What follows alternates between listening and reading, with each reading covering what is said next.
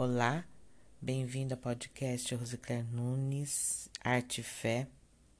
Estamos fazendo seriados com o tema Harmonia e Paz.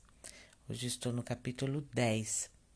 Como se tornar um promotor da paz. Serão 30 capítulos e hoje é o número 10. Mas a sabedoria que vem do alto é primeiramente pura, depois pacífica, moderada, tratável, cheio de misericórdia e de bons frutos, sem parcialidade, sem hipocrisia. Ora, o fruto da justiça semeia-se em paz para aqueles que promovem a paz. Tiago 3, 17 a 18.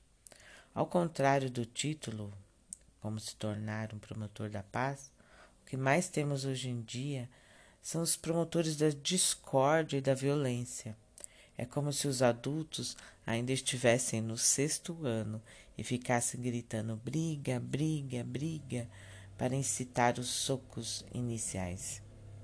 Por que o ser humano em geral é tão violento e sedento do mal?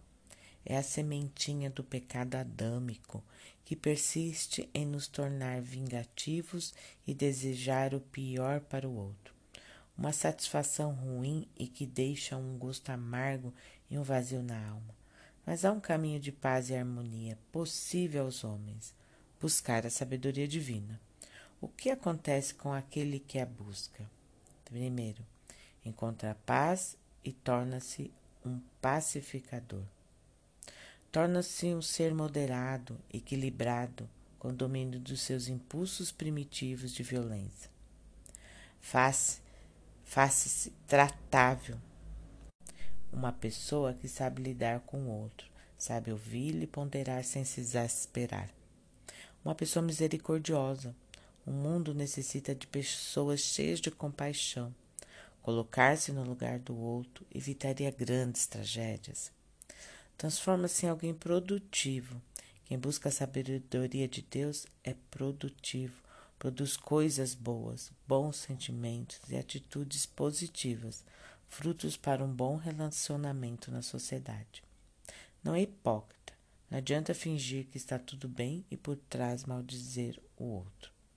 O cristão procura falar a verdade e tratar seus conflitos interpessoais com sabedoria, amor e verdade.